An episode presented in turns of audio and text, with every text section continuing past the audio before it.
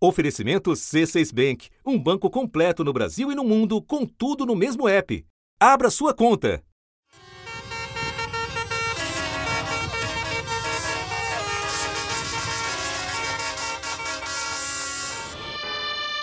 Esse é o barulho de centenas de tratores que travam algumas das mais importantes rodovias da França.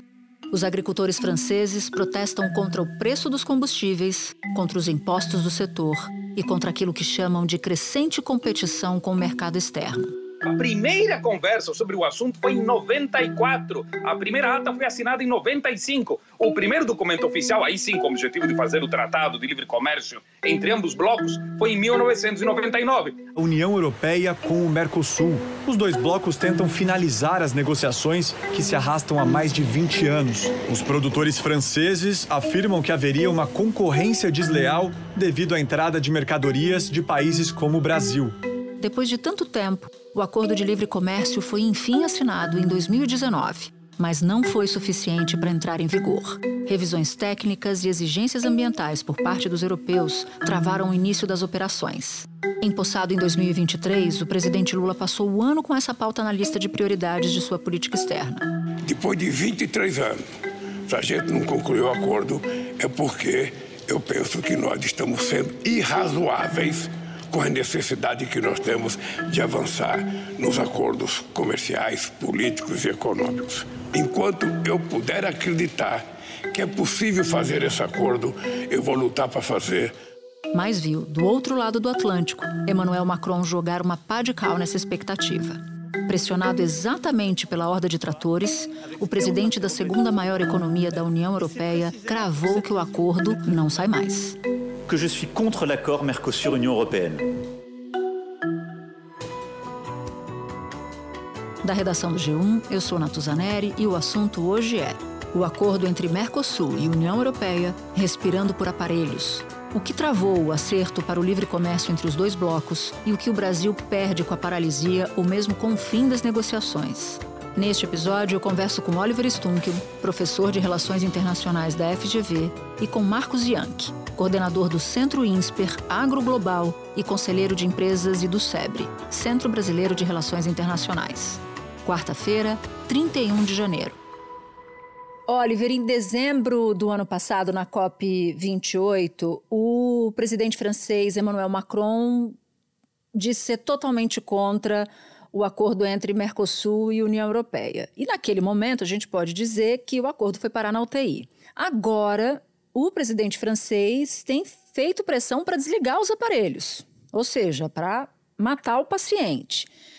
Como a gente está falando de uma das maiores economias do bloco europeu, na prática significa de fato que o paciente está desenganado? Eu acredito que sim, porque a princípio a última janela de oportunidade para negociar esse acordo foi no ano passado, quando a Espanha eh, tinha a presidência da União Europeia, o Brasil a presidência do Mercosul, e para muitos aquilo aí era o último momento, porque vão acontecer eleições parlamentares eh, do Parlamento Europeu este ano, provavelmente será um parlamento eh, menos propenso a aceitar grandes acordos comerciais, e sem o apoio da França, ou sem a anuência da França, me parece muito pouco provável que este acordo que está sendo negociado há mais de 20 anos possa prosperar. Mas eu gosto dessa metáfora que você utilizou a princípio, desde dezembro, todo mundo concorda que é muito pouco provável que este acordo é, seja ratificado. Em dezembro, na COP28, o presidente francês Emmanuel Macron criticou o acordo com ênfase. Que je suis contre l'accord Mercosur-Union Européenne. E já antecipando a insatisfação crescente, explicou que não seria justo com os franceses remover tarifas de produtos de fora do bloco que não cumprem as mesmas regras ambientais. E em função disso, o que o Macron agora está fazendo é querendo encerrar esse assunto uma vez por todas por motivos políticos internos. Esse acordo não é popular na França e mesmo é, com o fracasso das negociações, basicamente, ele quer agora sinalizar para os eleitores que ele, uma vez por todas, quer encerrar esse assunto. Agora, como é que está a situação dele? Ele está muito fragilizado? Ele de fato não acredita no acordo ou é por questões internas mesmo? Bom, tem várias questões. Em primeiro lugar, sim, o Macron está muito fragilizado, está numa fase em que é, dificilmente conseguirá implementar é, grandes reformas.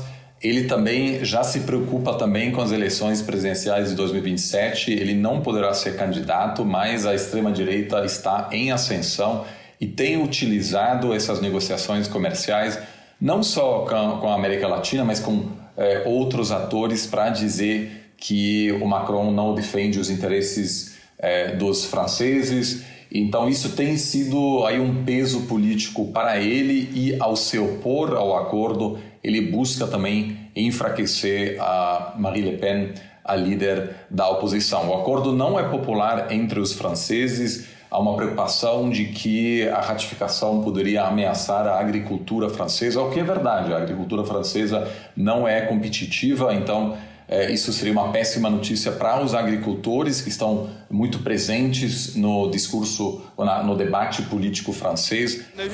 Estamos tentando proteger euh, nossa profissão como podemos, disse a Alex. É preciso compreender que a agricultura francesa está numa situação catastrófica, afirmou o Sebastião.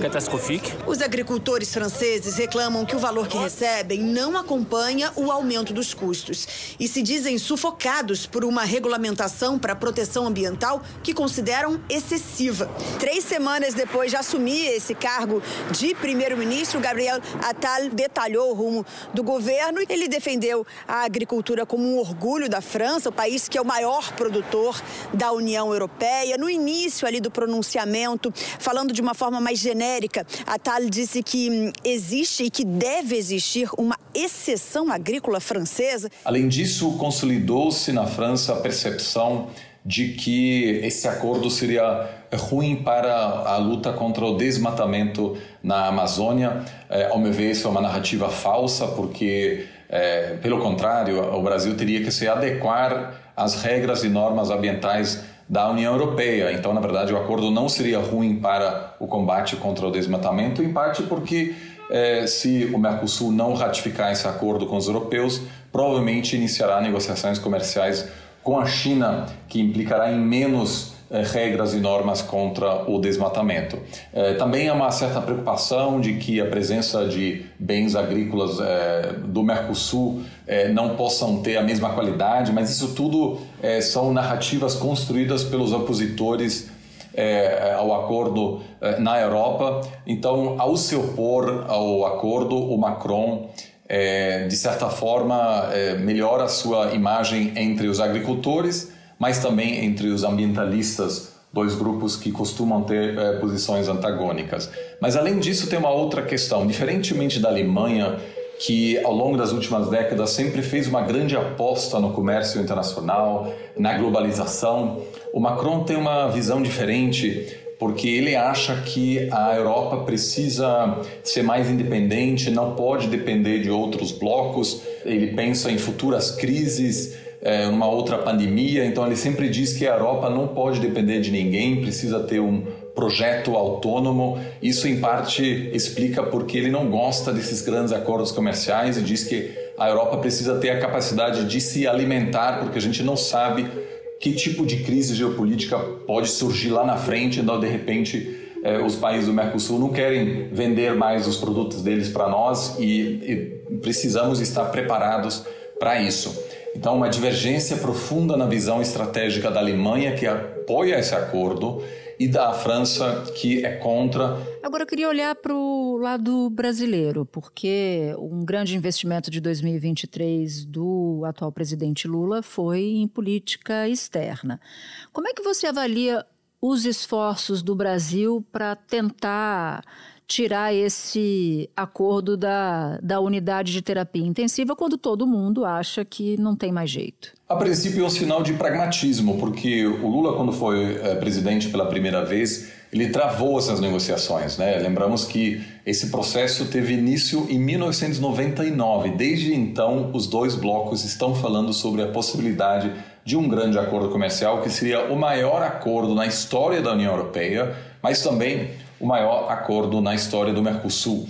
É, mas durante os anos do PT, basicamente não houve avanços significativos.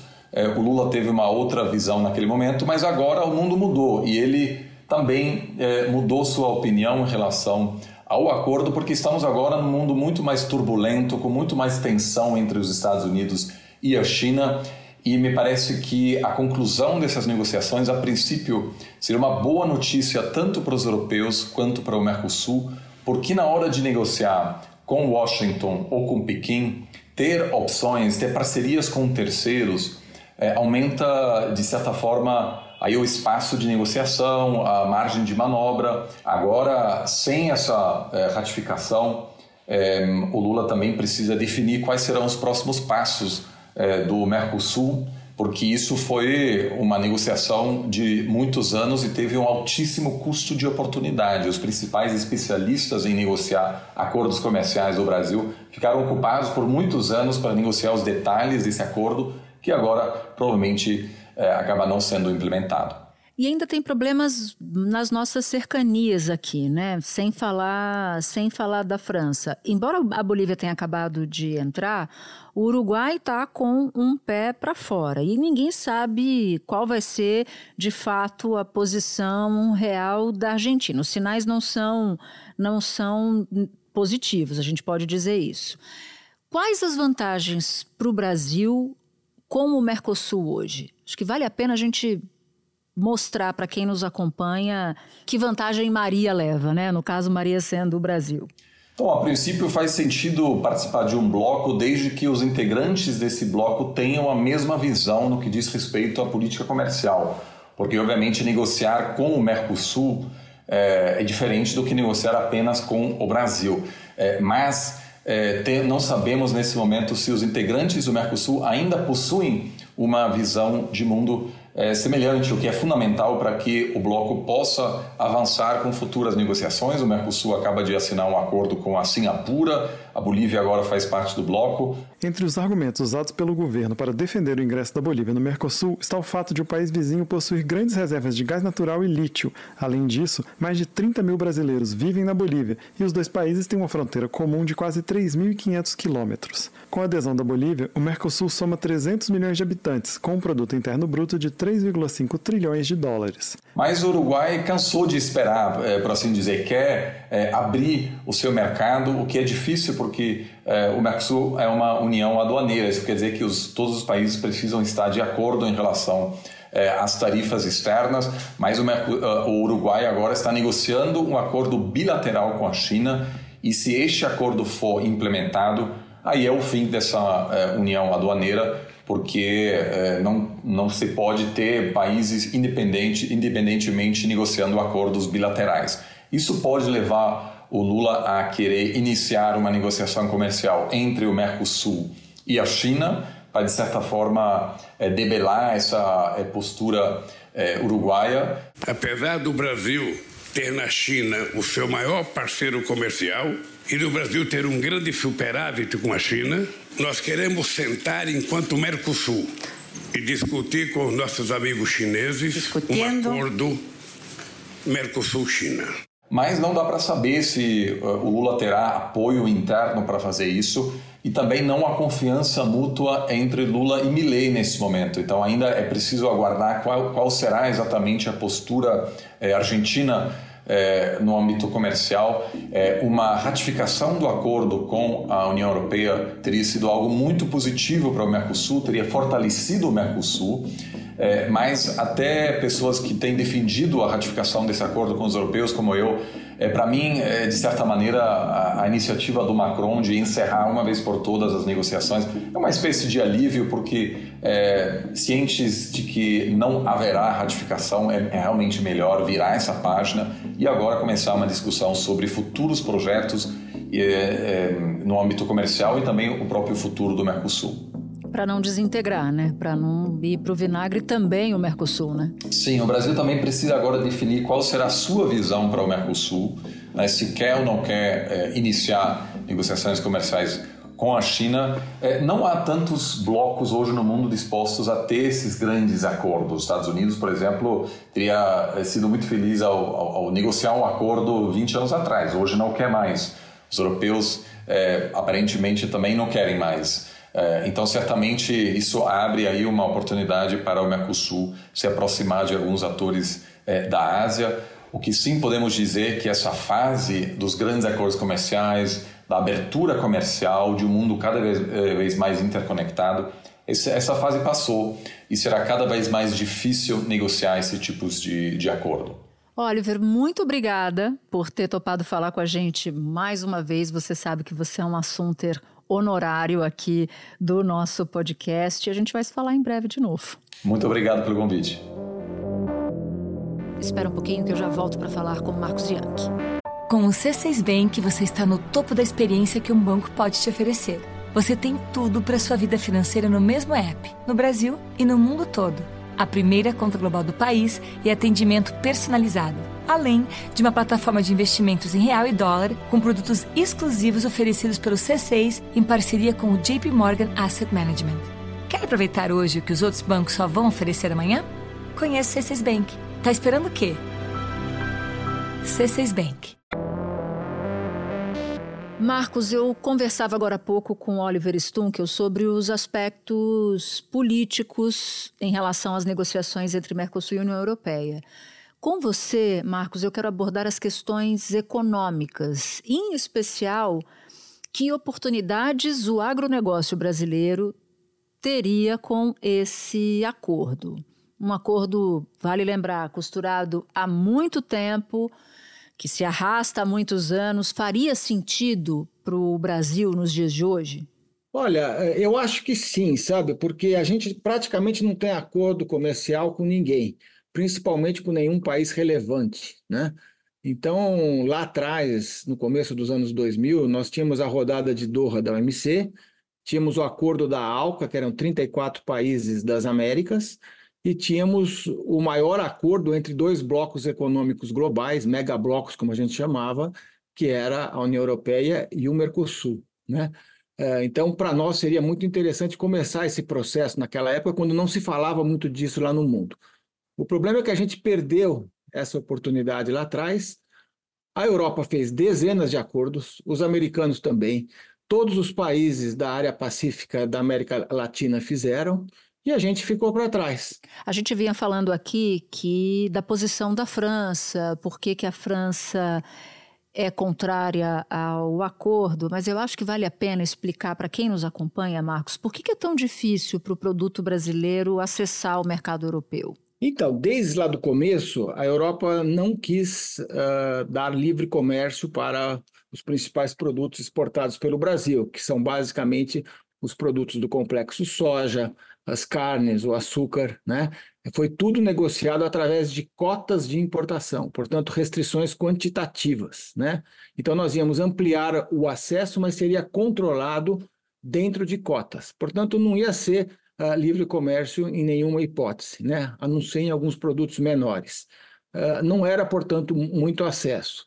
Mas havia a ideia de que seria um caminho para a gente fazer outros acordos. É o que acabou acontecendo, por exemplo, com os países da comunidade andina, uh, os países da América Central, o México, né? Eles conseguiram ampliar a diversidade de produtos exportados e hoje uh, o principal cliente deles uh, no agro é Estados Unidos e Europa e nós é China, porque a gente não conseguiu fazer acordo nem com os Estados Unidos nem com a Europa. A China é o maior parceiro, parceiro comercial do país e principal destino das nossas exportações. Em 2023 a gente teve um número impressionante, a balança comercial entre os dois países deve ficar positiva para o Brasil em mais de 100 bilhões de dólares. O que é que a gente exporta mais, considerando o que a gente, nossa pauta exportadora para a China? 39% soja, 19% petróleo, importante destacar que aqui é petróleo bruto, em óleo bruto, minério de ferro, 18% do total que a gente manda para os chineses. Então, eu acho que teria sido bom se nós tivéssemos, mesmo com cotas, a possibilidade de ampliar o comércio para outros produtos e ter algum acesso através de cotas. Mas isso acabou não acontecendo, porque agora, 20 anos após, a Europa colocou novas restrições, principalmente na área ambiental, né? Uh, e aí acabou andando para trás. E com esses protestos agora em oito países da Europa, eu não vejo nenhuma chance desse acordo avançar. Na verdade, são sete países. né? Alemanha, França, Itália, Bélgica, Polônia, Romênia e Lituânia, né? Lá o que eles estão falando, esses agricultores, é que eles querem reduzir a concorrência desleal do Brasil, da Ucrânia, né? Que segundo eles tem é, legislações mais brandas do que a Europa, o que não é verdade, mas, mas já está esse assunto agora já está super polarizado. Eu acho que o acordo não sai, né? Mais daqui para frente. Acho que vai ser muito difícil com tantos países agora sendo pressionados mas eu acho que pode criar novas restrições, sabe? Isso pode levar a Europa a ser mais isolada ainda, hum, ficar mais isolada do que ela já está hoje, né? Porque já houve essas legislações todas que, que fizeram com que ela tivesse mais isolada do mundo. O Brasil hoje é o maior fornecedor de agro da Europa, tá? Então, de, daquilo que vem de fora da União Europeia, nós somos maiores do que Estados Unidos e do que outros países. Então, a gente que seria mais afetado se o protecionismo aumentar. Você citou um ponto aí que me, me chamou a atenção, porque eu queria tratar dele com você, que é a questão ambiental, porque foi na última fase de negociação entre o Mercosul e a União Europeia, houve muita exigência do bloco europeu em relação a questões ambientais.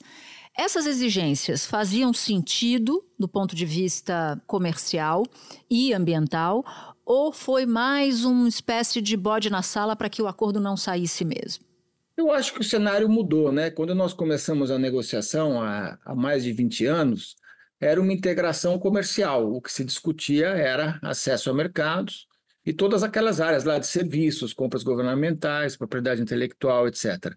Ao longo desses últimos 20 anos, a agenda ambiental cresceu muito e a Europa colocou isso, inclusive, na legislação nacional, chamada ela de Green Deal, né? Uh, tem também uma outra que chama-se Farm to Fork, né? E agora, a partir de janeiro do próximo ano, nós temos que cumprir uh, com a regra de que qualquer produto exportado para a Europa não pode ter nenhum desmatamento na cadeia inteira, desde a produção primária lá do bezerro, por exemplo, na carne, até a, a, a, questão lá do abate final. Então, vai ter que ter rastreabilidade total. Então, a legislação da Europa ficou muito mais rígida nesses 20 anos e ela quis trazer isso para o acordo, coisa que não foi pensado lá atrás. Só que ela traz tentando colocar exigências de que o Brasil cumpra a legislação própria, cumpra os acordos de Paris, podendo ter sanções se não cumprir. Em março passado, a União Europeia propôs acrescentar um novo compromisso ambiental que prevê a aplicação de sanções em caso de descumprimento, o que Lula considera inaceitável. O instrumento adicional apresentado pela União Europeia em março deste ano é inaceitável. Parceiros estratégicos não negociam com base em desconfiança e ameaça de sanções.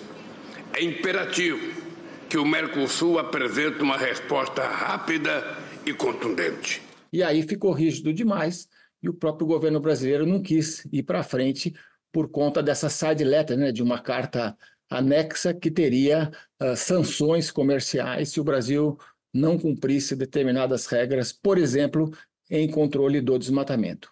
E o Brasil teria condição de rastrear cada, cada boi, de onde veio cada boi, hoje, em condições atuais? Na verdade, a legislação é europeia para todos os países do mundo que exportam para a Europa, africanos, asiáticos, eh, e são, na verdade, mais de 15 produtos envolvidos. No caso uh, daqui, a gente seria afetado principalmente na soja e na carne bovina. Né?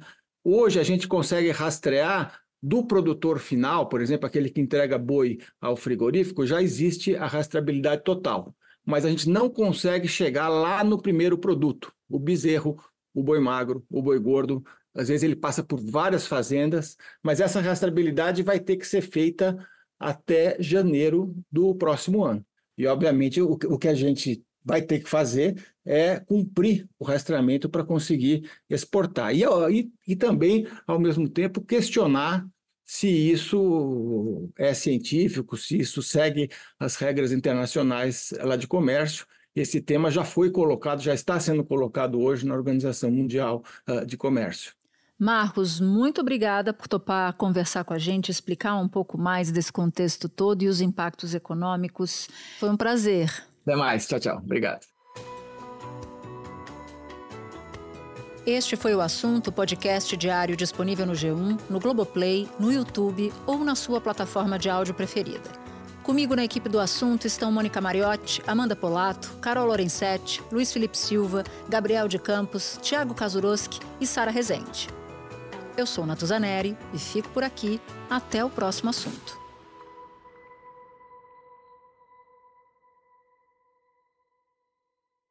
Você no topo da experiência financeira que um banco pode oferecer. Escolha um banco completo no Brasil e em qualquer lugar do mundo. Abra sua conta no C6 Bank.